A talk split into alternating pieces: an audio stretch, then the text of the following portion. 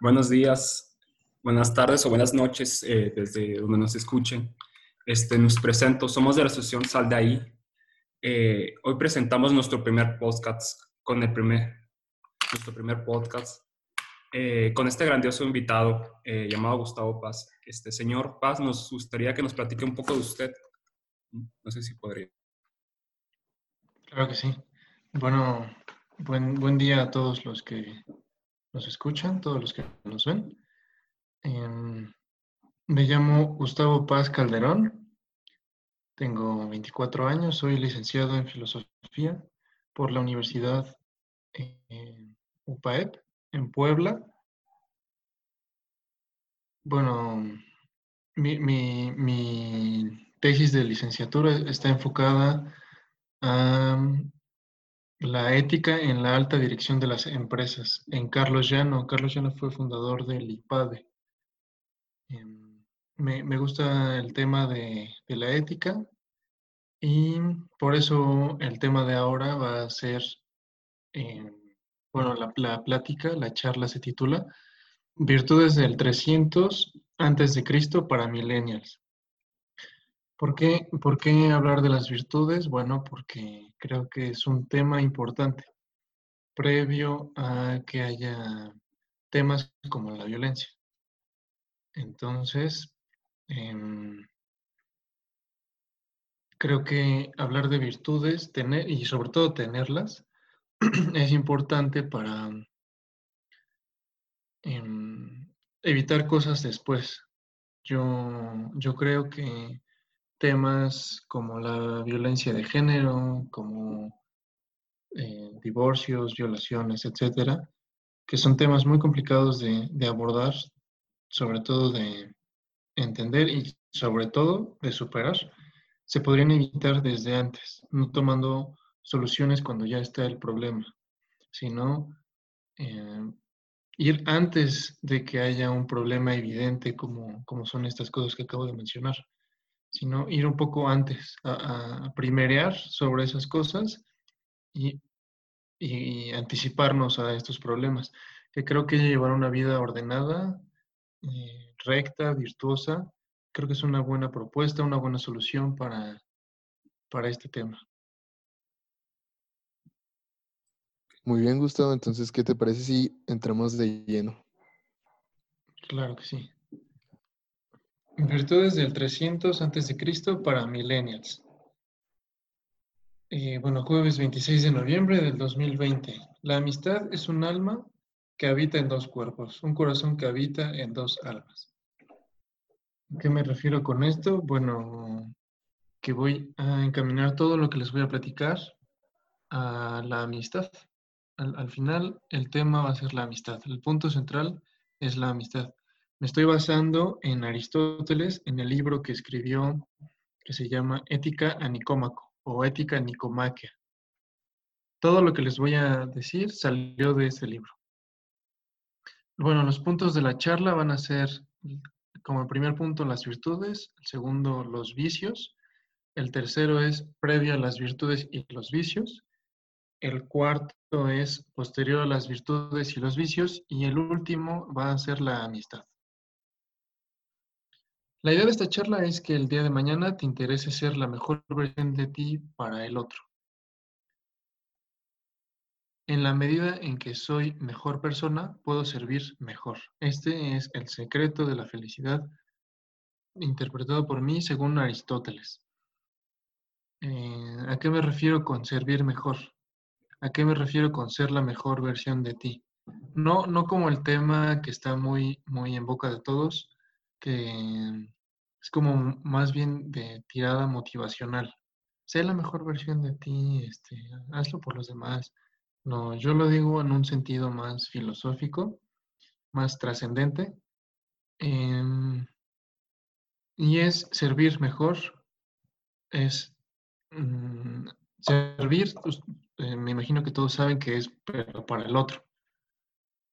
Cuando tú sirves, estás sirviéndole a los demás como cuando, tan fácil ejemplo, cuando pones la mesa, pones los platos, los cubiertos, cuando ya está la mesa en el centro y agarras el plato de los demás, sirves la comida, se las pones en su lugar o se las vas pasando.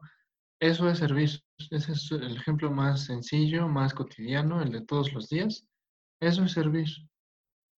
¿Cómo puedo servir eh, de mejor manera, de, mejor forma? Bueno, pues yo siendo una mejor persona. ¿Y cómo voy a ser mejor persona? Bueno, ahí, viene el, el, secreto, ¿no? Según Aristóteles son las virtudes. Y bueno, como les dije antes, lo más fundamental de la vida es la amistad. Entonces, es, de eso trata esta plática. Eh, intentamos qué es esto de servir mejor, no tanto como un, un chalán, un... Sí, todo lo que se puede entender por chalán, no, no me refiero a eso. Servir mejor en un sentido virtuoso. Bueno, vamos a abordar el primer punto, que es las virtudes. Son comúnmente conocidas como hábitos buenos, repetidos constantemente hasta que se hacen de manera inconsciente. Ahí te respondo a tu, a tu, pregunta del principio. ¿Qué entiendo por virtud? Comúnmente, eh, esto es lo que se entiende. Hábitos repetidos constantemente hasta que se hacen de manera inconsciente. Cosas buenas que haces hasta que las haces sin querer. A lo mejor no me estoy dando a entender, pero no se preocupen, es parte de la plática. Poco a poco me iré dando a explicar mejor. Dice Aristóteles que hay una gran aporía, ¿sí? porque si nos volvemos justos practicando actos de justicia, eh, bueno, los actos generan los hábitos, los actos repetidos en este caso generan los hábitos, como tender la cama, ¿no? Es el ejemplo más común si tiendes la cama, que es el acto, de manera frecuente, que es el hábito, digamos que vas a tener el hábito de tender la cama. Entonces, lo vuelvo a leer. Hay una aporía. Si nos volvemos justos practicando actos de justicia, ¿cómo es posible realizar tales actos justos sin tener previamente la justicia? En otras palabras, para que haya un acto virtuoso, se requiere previamente la virtud, pero para conseguir la virtud se requieren los actos que la causan. Eh, a ver, hasta aquí. A lo mejor está un poco confuso, pero esto se refiere a una simple cosa. El que es justo hace actos justos porque ya es justo. Pero como alguien que no es justo pueda practicar la justicia? O sea, imaginémonos al policía corrupto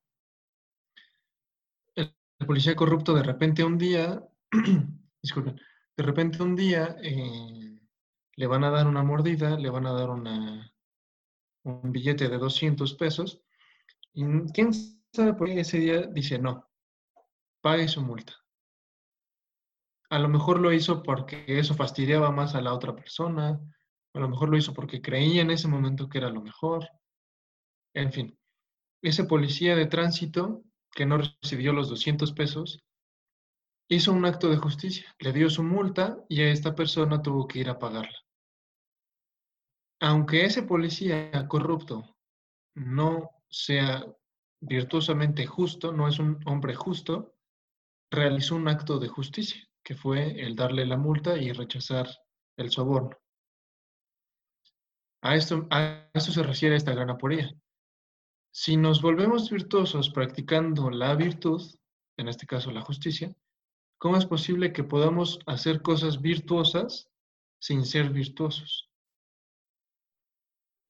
Es decir, el policía que no es virtuoso hizo algo virtuoso sin ser virtuoso. Así es como se llega a la virtud.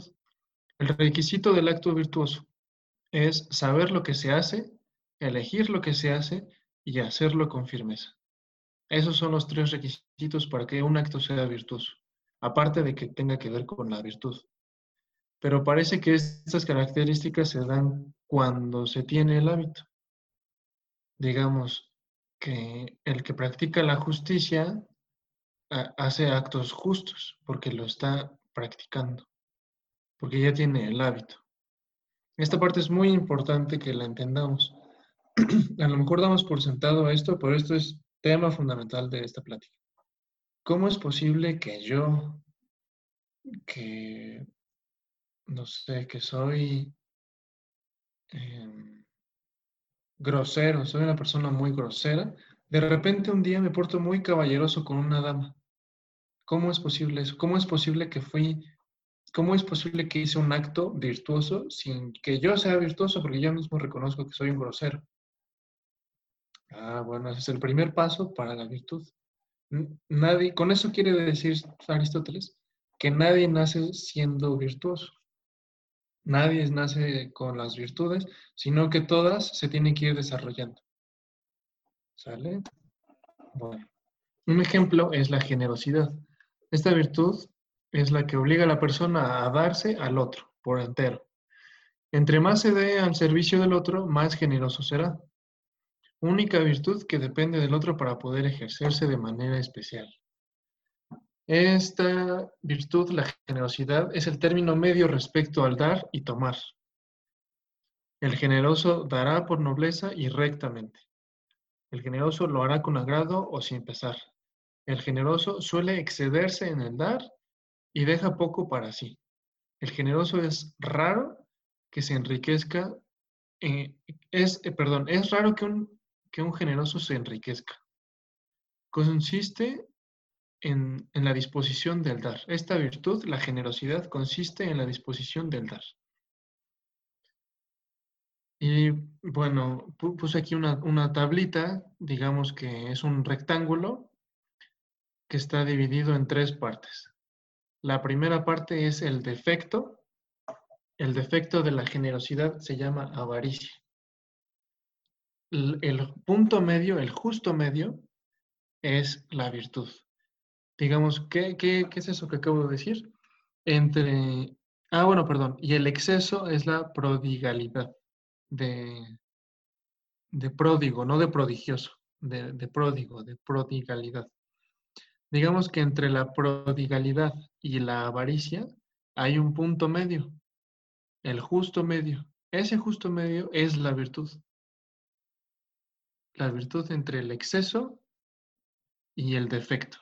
El defecto avaricia, el exceso prodigalidad, generosidad. La generosidad es el punto medio. Muy bien.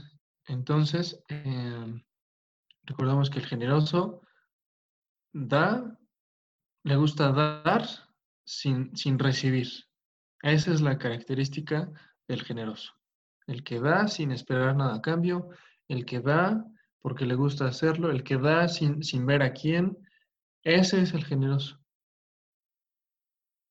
Otro ejemplo, la justicia. Aunque este ejemplo es un poco más, más complicado porque hay muchos tipos de justicia, según Aristóteles, dice que es la virtud en el más cabal sentido, porque es la práctica de la virtud perfecta. Es perfecta porque el que la posee puede hacer uso de la virtud con los otros y no solo consigo mismo. Lo justo es lo legal y lo equitativo. Se le llama justo a lo que produce y preserva la felicidad de la comunidad política.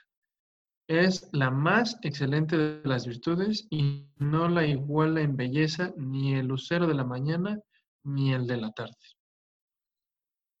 Igual, imaginen esta, este rectángulo que el defecto la parte de abajo es la pérdida y el exceso es la codicia. El punto medio entre la pérdida y la codicia es la justicia. La justicia es el punto medio y por eso es la virtud. ¿Ok? Es, es, dar a cada quien lo que merece. Tiene que ver con lo ser equitativo. Por ejemplo, no vamos a, a darle dos hamburguesas a un niño de cinco años que porque todos parejos, si, si justicia es igualdad, 50-50, entonces no entendemos justicia. Justicia es dar lo que le corresponde a cada quien en el momento y lugar adecuado. ¿Sale? Entonces, tenemos a dos, dos personas, un niño de 5 años y un adulto de, de 25. El de 25 pesa 90 kilos y el niño pesa 16. Y a los dos, como yo entendí que la justicia es 50-50, le voy a dar dos hamburguesas al niño y dos hamburguesas al adulto. Eso no es justicia. Justicia es dar a cada quien lo que, lo que debe, lo que, lo que le pertenece. Digamos que a lo que a ti te sobra, entonces es propiedad de alguien más. Si yo tengo, por decir, 30 chamarras y solo uso dos, esas 28 chamarras no te sobran. Esas 28 chamarras le pertenecen al que no las tiene. Eso sería lo justo. Eso sería lo equitativo. Es el punto medio entre la codicia, entre tengo 30 chamarras, no me importa, me gustan todas, solo uso dos y una en Navidad porque hace más frío, es la gruesa. Las otras 27 no me importan, pero son mías. Yo las compré, yo trabajé por ellas, bla, bla, bla, bla, bla. bla. Eso es verdad. Pero eso no, es justo. Y hay un tema padrísimo sobre la justicia que, igual me, apasiona mucho, el tema de la justicia. Pero en sí es esto, es el punto medio entre la codicia y la pérdida. ¿Sale? Bueno, para continuar, Aristóteles eh, habla de muchísimas virtudes, muchísimas virtudes, habla de, del punto medio, o sea, la virtud, habla de sus defectos, habla de sus excesos, habla de cosas que se parecen, pero esos fueron dos ejemplos, el de la generosidad y el de la justicia. Y por último, antes de pasar a los otros temas, Aristóteles dice algo muy importante. El virtuoso, el que es virtuoso, no padece la vergüenza. ¿Por qué? Porque la vergüenza, dice, es propiamente, la vergüenza no es una virtud, es más bien un sentimiento que una disposición. Aunque como consiste en un medio, en un miedo, perdón, al desprestigio, es un freno y tiene algo de bueno. No es una, la, vergüenza no es una virtud. ¿Por qué? Porque si fuera una virtud, sería algo que, debemos hacer cotidianamente, que sea un hábito sentir virtud, este, vergüenza, y no es así. La vergüenza es un sentimiento que sentimos cada vez que hacemos algo mal. Por eso no puede ser una virtud. Por eso más bien es una señal, es una alerta que te indica que hiciste algo mal y por eso sientes vergüenza. Él dice que no está bien sentir vergüenza porque el virtuoso, el, que ya está acabado, el que, el que es bueno, el que está en el camino de la verdad, el que es recto, no debería de sentir vergüenza porque pues ya es virtuoso. Pero dice, aún así, si tú sientes vergüenza, está bien, es bueno porque es un sentimiento que te indica que hiciste algo mal. Entonces, no está bien sentir vergüenza, pero cuando la sientas, está bien. Dice, eh, dice, así como los que se sienten en peligro palidecen, los que, los que sienten vergüenza se ruborizan. La vergüenza, afección que sigue a las malas acciones, no es propia del hombre cabal y virtuoso. El bueno no siente vergüenza porque no hace lo vergonzoso. En cambio, lo propio del hombre malo es cometer lo vergonzoso. Por eso el que es malo no siente vergüenza por sus actos, es un desvergonzado. Eh, el desvergonzado no, no, no le importa hacer el mal, lo hace de todas maneras y no siente vergüenza. El policía corrupto que recibe una mordida no le importa que 20 personas lo estén grabando con su celular a él no le importa, es un desvergonzado. Por eso dice Aristóteles, si hiciste algo mal y sientes vergüenza, está bien, está bien, pero también es un indicador, no nada más de que hiciste algo mal, también es un indicador de que vas por buen camino, de que sientes vergüenza y, y te gustaría no volverlo a hacer. Es un indicador. Es parecida a la continencia, no es virtud del todo. Ahorita vamos a hablar de la continencia. El exceso es la desvergüenza, como acabo de explicar. El justo medio es la vergüenza. Y el defecto es la timidez.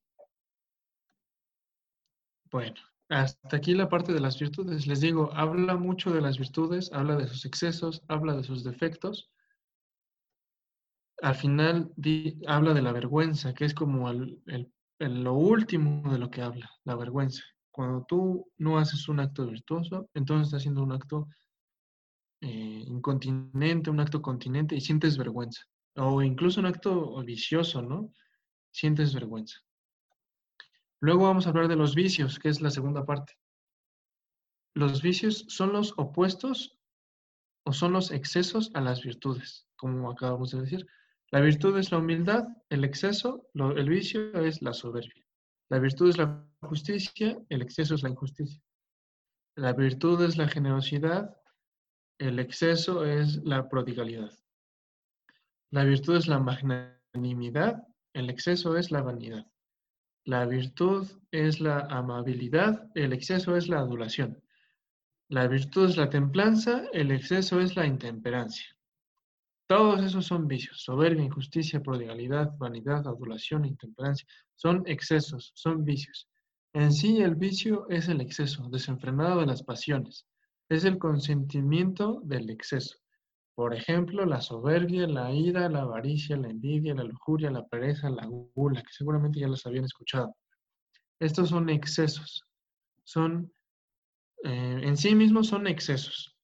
Cuando una persona accede a ellos, accede a la ira, accede a la gula, accede a la pereza, está desenfrenando sus pasiones, más bien, sus pasiones lo están, lo están, le están diciendo qué hacer. Por ejemplo, la mansedumbre.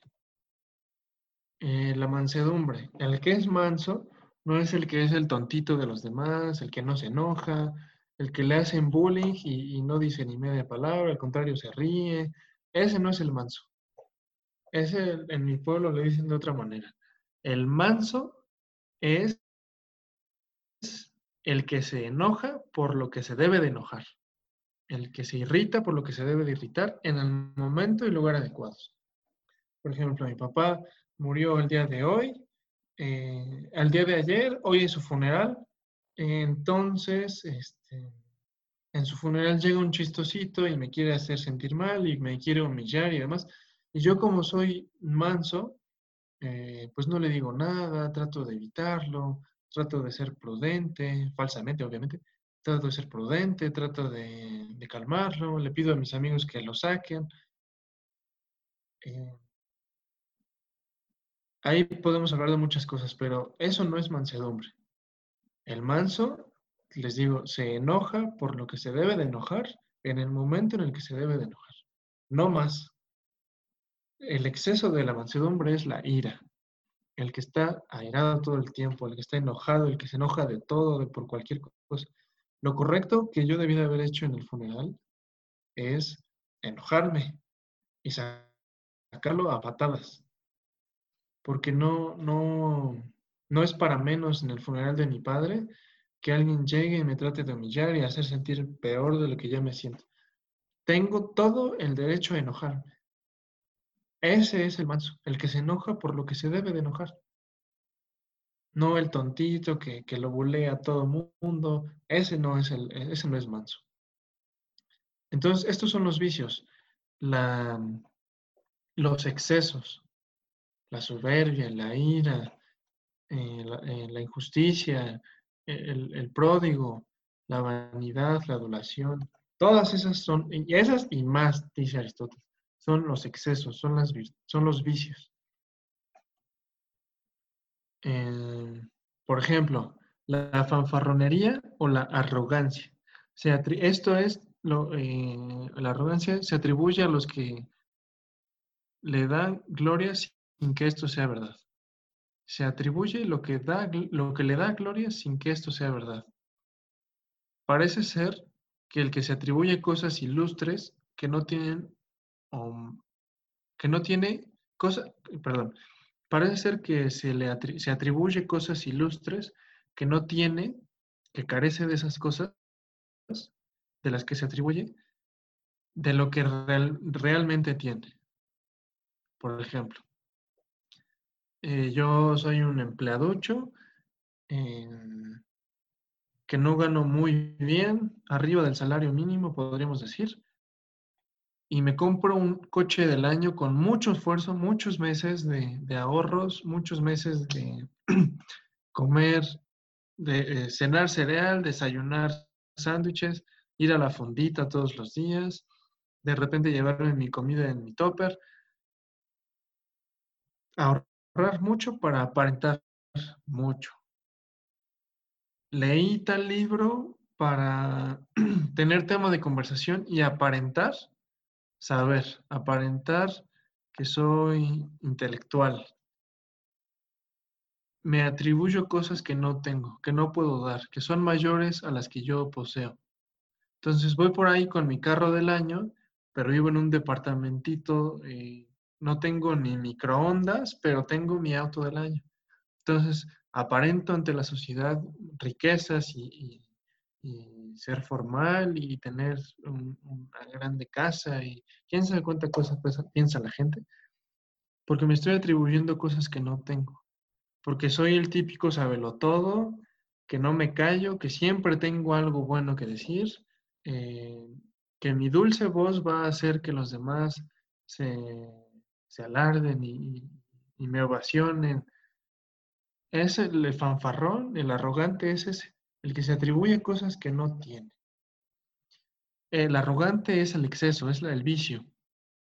El justo medio o la, la, la virtud sería la veracidad, el que dice la verdad, no nada más el, que, como el niño, ¿no?